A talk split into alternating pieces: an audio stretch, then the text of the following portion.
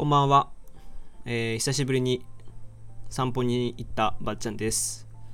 普段はプログラミング、就活などの情報をブログで発信しています。今回は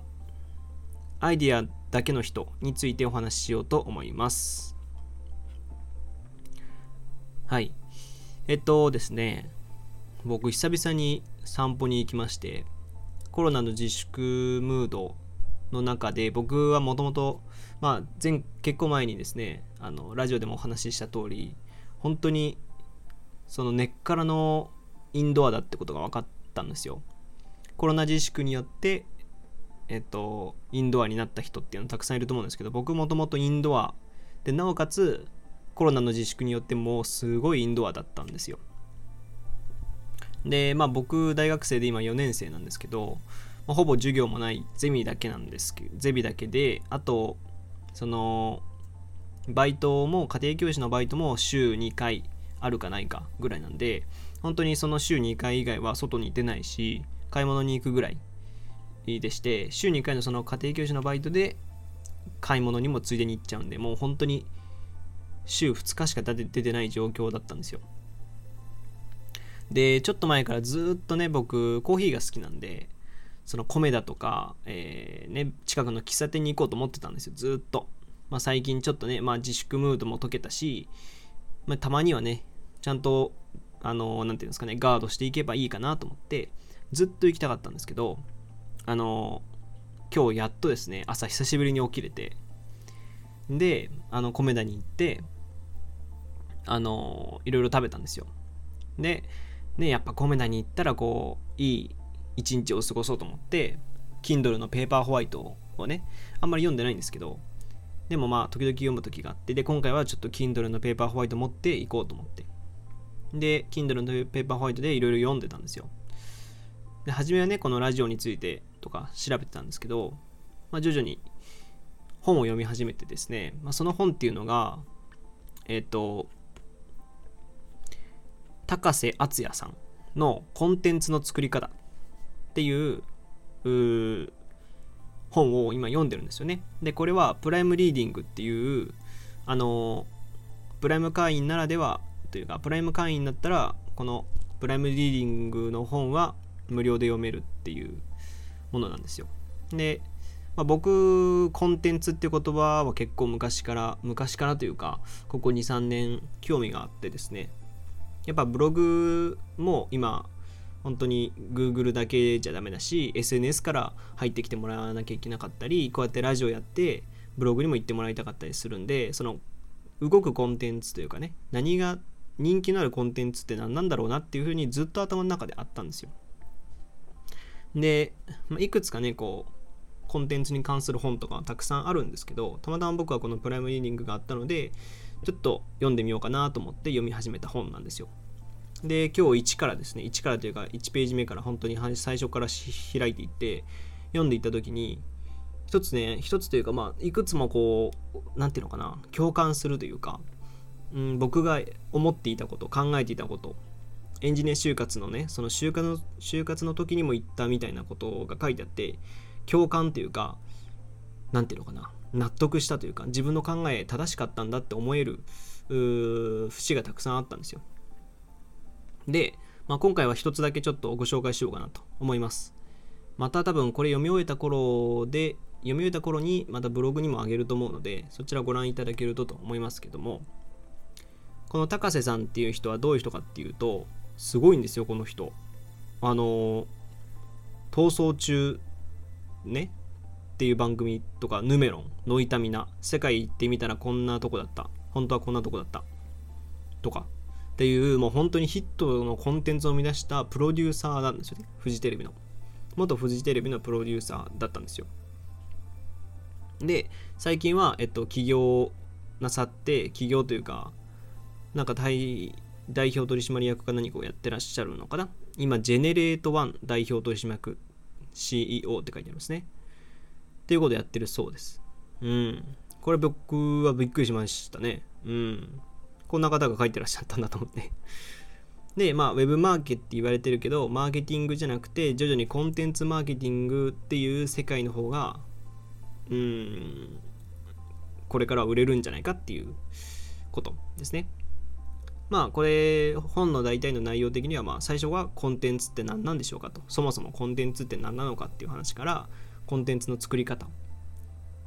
ていうところまで僕は読んだんですけどまだ本当に一章読み終えたまでなんでそこからはちょっと知らないんですけどただね僕一番ねこうあの紹介したいというかねしなんかこうびっくりしたのがびっくりしたというかね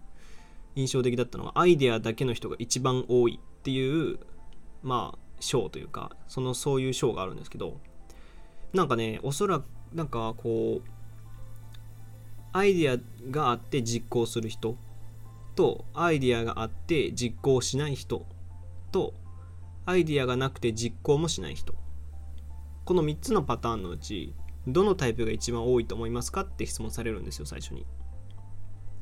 で僕はねこれまあアイデアがなくて実行しない人が一番多いんだろうなと思ったと思ったんですよ。そしたらそういう人が多いと思いますけど実際はそのアイデアがあっても実行しない人がたくさんいるっていうふうに高瀬さんは言うんですよね。でこれを掘り下げていくとそのコンテンツ作りっていうのは一人じゃできないと。でまあ企画を考えたりとかそのデザインしなきゃいけなかったり宣伝する人がいて初めて成り立つものだとコンテンツ作りっていうのはね。でそのそのみんなで作り上げていくものなのなのでそのコンテンツのアイデアを出すことだけは大したことはないと。そんなにそれに対して価値はない。でもそうじゃなくてあでそれ、うん、コンテンツはアイデアを出すだけじゃ意味なくてでただアイデアを出すだけだったらアイデアを出してそれで終わりだったら価値がない。っていうふうに高瀬さんは断言するんですよ。でそのもうそんな存在しないことと同じですっていうのをそれぐらい言うんですね。でまあアイデアを思いつくのがすごいわけじゃなくてそのお金の面だとか時間の面だとか、えっと、その他ものもの企画を通すっていうプレゼンだったりそういうものをクリアしていった人がすごいクリアしていくということがすごいっていうふうに言うんですよね。で確かにねそうだと思ったんですよ僕もあのよくいるじゃないですか。あの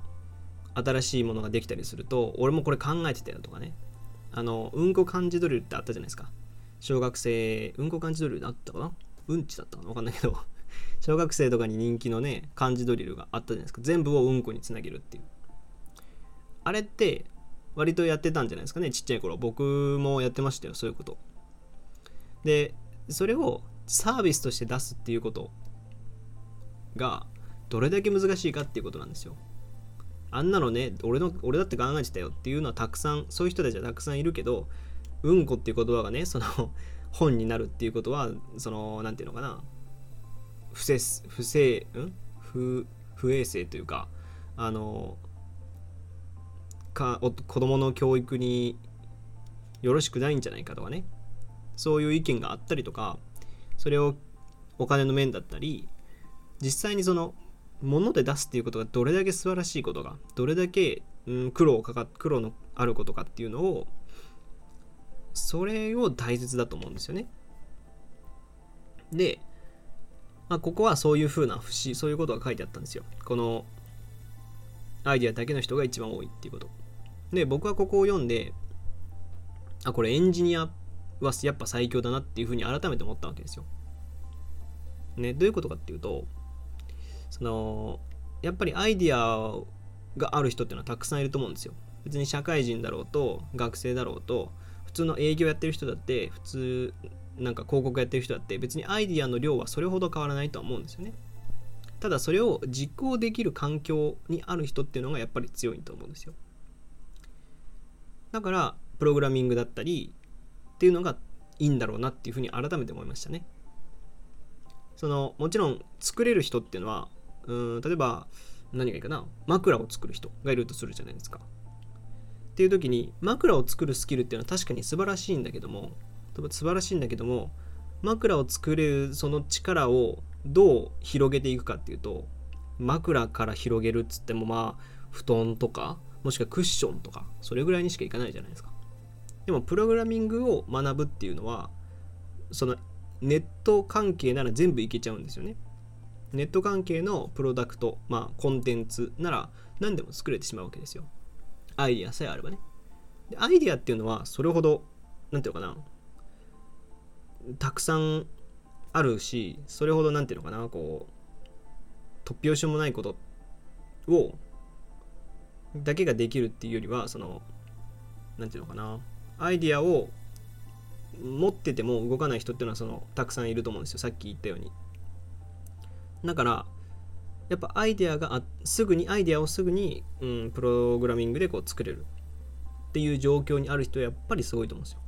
だからこうエンジニアからあの代表取締役とかフリーランスでやってますとかあの起業家やってますみたいな人が多いっていうのはそういう土壌があるからなんだろうなっていうふうには思いました。なんで、まあ、改めてねプログラミングっていうのを押しと押そうとも思います。僕はそう思ってます。あのプログラミングプログラミングを勉強してなんか新た新たなサービスを作るとするじゃないですか。これはえっとそのサービスを作るプログラミングでサービスを作ることができるっていうそのまず何ていうのかなスキル自体の証拠にもなるしアイディア力というかね、えー、それを実践して作るっていう面でも強いんですよ。まあ見せる見せることができるんですよね。自分のスキルっていうのはこんだけできますと。でさらにこういうアイデアも僕は出せますっていう2つの面を出すことができるんですよ。これってすごいんですよね。だから多分エンジニアになろうと思ってもなれなかったとか志望の自分が志望してるエンジニアになれなかったからエンジニア辞めて例えばなんかウェブマーケティングやウェブマーケティング会社に就職というか就活してますとかあとはま広告とかねそういう会社を受けてもうまくいくと思うんですよねそれはあのサービスを考える上でスキルだけじゃなくてアイデアを磨いてるからねだからやっぱ強いんじゃないかなと思いましたはい。ちょっと微妙にまとまってない感じもしてますが、まあこれ、今回はここら辺で。はい。今回はアイディアだけの人が一番多いというテーマでお話ししてきました。えー、他にもですね、ブログやツ他にも Twitter やバッチャンネルというブログでも発信してるんで、そちらもご覧ください。また次回お会いしましょう。ばっちゃんでした。